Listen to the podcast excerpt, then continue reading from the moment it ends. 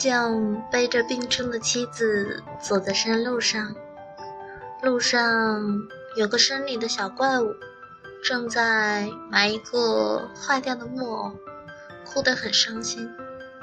木匠过去叮叮当当几下，就把木偶修好了。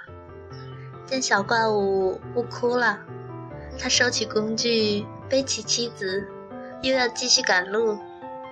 忽然，衣角被拉住了，小怪物踮起脚，摸了摸他妻子的脉，高兴地说：“这个我知道怎么修的。”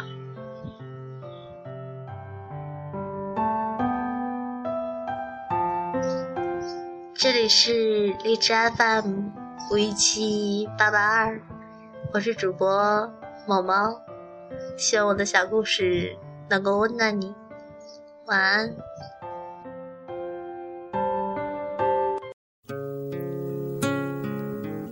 Every time I think of you, I get a shot right through into a bolt of blue.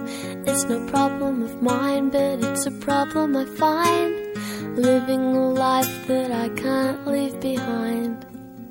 There's no sense in telling me the wisdom of a fool set you free, but that's the way that it goes, and it's what nobody knows. And every day my confusion grows. Every time I see you falling, I get down on my knees and pray.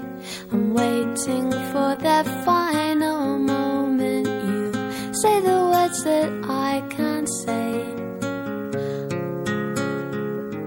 I feel fine and I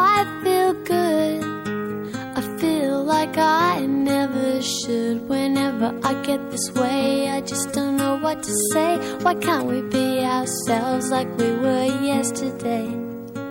I'm not sure what this could mean. I don't think you're what you seem. I do admit to myself that if I hurt someone else, then I'll never see just what we're meant to be. Every time I see you falling, I get down on my knees and pray. I'm waiting for that final moment. You say the words that I can't say. Every time I see you falling, I'll get down on my knees and pray.